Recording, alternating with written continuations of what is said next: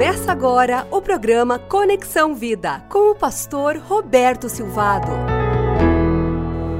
Igreja relacional é uma igreja que entende que tem o ministério da reconciliação. Segundo Coríntios 5, 18 a 19 nos diz, tudo isso provém de Deus, que nos reconciliou consigo mesmo por meio de Cristo e nos deu o ministério da reconciliação, ou seja, que Deus em Cristo estava reconciliando consigo o mundo, não levando em conta os pecados dos homens, e nos confiou a mensagem da reconciliação. É possível amar sem estabelecer algum tipo de relacionamento? Claro que não. Relacionamento é o trilho e o amor é o trem. O amor se move através de relacionamentos.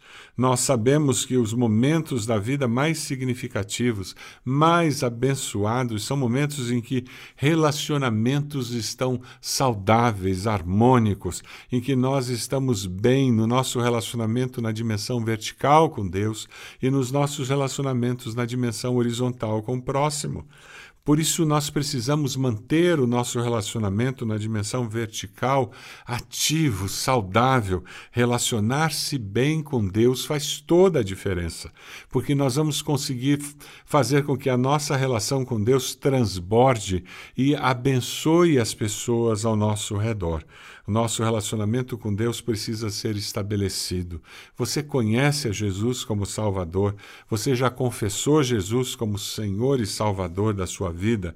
É muito importante que uma igreja relacional tenha um compromisso com Deus de promover o encontro do ser humano com o seu Criador, por acreditar que esse relacionamento é essencial para uma existência significativa. Essa igreja vai evangelizar, vai levar pessoas a confessar Jesus como Senhor e Salvador.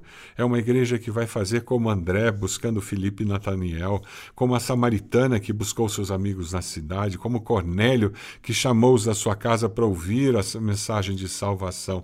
Nós somos pessoas que precisam ser usadas por Deus para que outros ouçam do Evangelho. Nós vamos viver como uma igreja que se relaciona com Deus e leva essa mensagem para os que estão ao nosso redor, porque os nossos relacionamentos horizontais vão ser transformados. Uma igreja relacional promove uma vida de paz nos relacionamentos interpessoais, para que manifestações do amor de Deus estejam presentes em todos os momentos e em todas as circunstâncias. Você já ouviu falar de Zaqueu? Você já ouviu a história de Zaqueu? Zaqueu era um cobrador de impostos, seus relacionamentos eram todos quebrados, ele era odiado por todos. Jesus entra em Jericó, Evangelho de Lucas, capítulo 19, conta essa história. E ele começa a atravessar a cidade. Zaqueu era um homem muito rico e ele queria ver quem era Jesus, mas ele era de pequena estatura, não conseguia por causa da grande multidão. E ele não podia entrar no meio da multidão, ele seria atacado por eles, ele era odiado por todos, porque ele cobrava impostos. Assim ele corre adiante, sobe numa figueira brava para ver Jesus. E quando Jesus chega ao lugar onde ele estava, olha para cima, vê Zaqueu, e Jesus o surpreende, dizendo: Zaqueu, desça depressa, eu quero ficar em sua casa hoje. Zaqueu desce, surpreendido por aquela palavra do Mestre, e recebe com alegria Jesus em sua casa. O povo todo fica assustado e diz: Ele hospedou na casa dele um pecador, alguém que era odiado por todos, um traidor. Mas Zaqueu, depois de receber o Mestre, de ouvir as palavras do Mestre, ele levantou-se e disse a Jesus: Olha, Senhor, eu estou dando metade dos meus bens aos pobres. Ele era um homem muito rico. E se de alguém extorqui, se eu roubei, se eu corrompi alguma, de alguma forma alguma coisa, eu devolverei quatro vezes mais, muito mais do que a lei exigia. Ele foi muito mais justo do que era obrigado a fazer. E Jesus disse: Hoje houve salvação nessa casa, pois o Filho do Homem veio buscar e salvar o que estava perdido. Ah, Zaqueu, Zaqueu. Ele encontrou-se com Jesus e com isso ele, ele acertou o relacionamento dele com Deus Pai. E isso faz com que ele comece a restaurar, a reparar o relacionamento dele com o próximo. Depois que você aceitou Jesus, você foi fazer reparação de erros do seu passado, pagar dívidas antigas, você foi pedir perdão a algumas pessoas de pecados cometidos no seu passado. Reparação é algo que é pouco falado nos nossos dias, mas muitas vezes essa reparação será algo que o libertará das acusações do inimigo. Procure seu discipulador, procure seu pastor, converse sobre isso. Procure um conselheiro, um psicólogo, fale sobre isso, de como você pode se libertar dessas culpas do passado. Satanás tem prazer em nos acusar de passados da vida antes de aceitar Jesus, jogando isso na nossa cara, como se o sangue de Cristo derramado na cruz não fosse suficiente para nos perdoar. O sangue é suficiente para nos perdoar mas existe um processo de libertação do passado que demanda muitas vezes reparação. E você precisa fazer o que Zaqueu fez.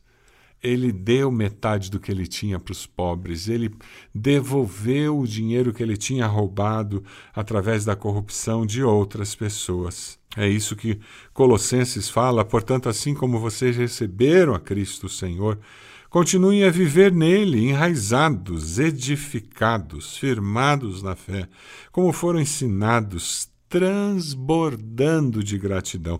A vida cristã é algo que transborda de dentro daquele que está cheio do Espírito Santo. Você aceitou a Jesus pela fé, então deixe que a vida cristã transborde do caminhar com o Senhor. Duas pessoas andarão juntas se não estiverem de acordo. Eu aceito a direção de Deus. Eu aceito as condições de Deus. Deus se revela a mim e eu começo a caminhar com o povo de Deus. Eu começo a caminhar com o Deus do povo de Deus. E essa relação horizontal com as pessoas começa a mudar a minha maneira de ver a vida, de agir. Por isso que nós vivemos em pequenos grupos, por isso que é importante participar dos cultos na igreja, é, é importante que eu faça parte de uma comunidade de fé. A igreja é fundamental na fé cristã. A fé cristã é uma fé comunitária para ser vivida em comunidade, não é para ser vivida sozinha, em casa. Eu leio a Bíblia sozinho, ou oro sozinho, eu estou muito bem sozinho. Isso não existe, porque nós vivemos em comunidade. Por isso digo: vivam pelo Espírito e de modo nenhum satisfarão os desejos da carne. Como é importante nós entendermos essas dimensões da vida cristã e como nós podemos nos libertar da, do poder da carne sobre nós porque nós caminhamos na dependência do Espírito de Deus. E quando nós vivemos em comunidade, a comunidade de fé nos ajuda a experimentar o perdão de Deus a cada dia. Mateus 6, 14 e 15 diz: Pois se perdoarem as ofensas uns dos outros, o Pai Celestial também lhes perdoará. Mas se não perdoarem uns aos outros, o Pai Celestial não lhes perdoará as ofensas. Você não vai conseguir perceber o perdão de Deus se você não consegue perdoar os demais. Quando eu perdoo alguém, eu começo a perceber como é difícil perdoar. E você olha para Deus na dimensão vertical da sua vida e diz: Deus, eu fiz coisa pior e o Senhor me perdoou, e, um, e uma gratidão imensa vai tomar conta da sua vida. E você, com o coração cheio de gratidão, você vai dizer: Deus, eu quero me render ao Senhor e viver para o Senhor. Segundo Coríntios 5:18 diz: tudo isso provém de Deus que nos reconciliou consigo mesmo por meio de Cristo e nos deu o ministério da reconciliação. Quando mudo a atitude do meu coração, eu abro a possibilidade da manifestação do mover sobrenatural de Deus na minha vida. Você quer ver o mover sobrenatural de Deus na sua vida? Você quer ver o mover sobrenatural de Deus na sua família? Você quer ver o mover sobrenatural de Deus na sua igreja? É possível. Tudo começa com você. Você decide acertar a sua vida com Deus, se arrependendo dos seus pecados, confessando Jesus como Senhor e Salvador. Tudo começa com você. Quando, semelhante a Zaqueu, você olha para o lado e diz: Deus, para quem eu preciso pedir perdão? Quem eu preciso perdoar? Deus, onde eu preciso reparar o mal que foi feito no passado? Deus, como eu posso começar a viver uma realidade diferente? E quando você muda a atitude do seu coração, Deus começa a usar você como agente de mudança, como ministro da reconciliação. Viva o dia de hoje promovendo a reconciliação. Deixe-me orar por você. Deus amado, nós queremos sim ser ministros e ministras da reconciliação. Nós queremos promover a reconciliação dos homens com o Senhor, das mulheres com o Senhor. Nós queremos promover, Senhor, a reconciliação das pessoas umas com as outras. Nós queremos sim, Deus, promover a reconciliação porque o nosso coração mudou. Eu quero que o meu coração tenha mudado e eu seja agente de reconciliação. Ó Deus, abençoa-nos, que no dia de hoje nós sejamos instrumentos do Senhor, promovendo a reconciliação em nome de Jesus. Amém. Eu sou o pastor Roberto Silvado, este é o Conexão Vida, um programa para abençoar você, sua família e sua igreja.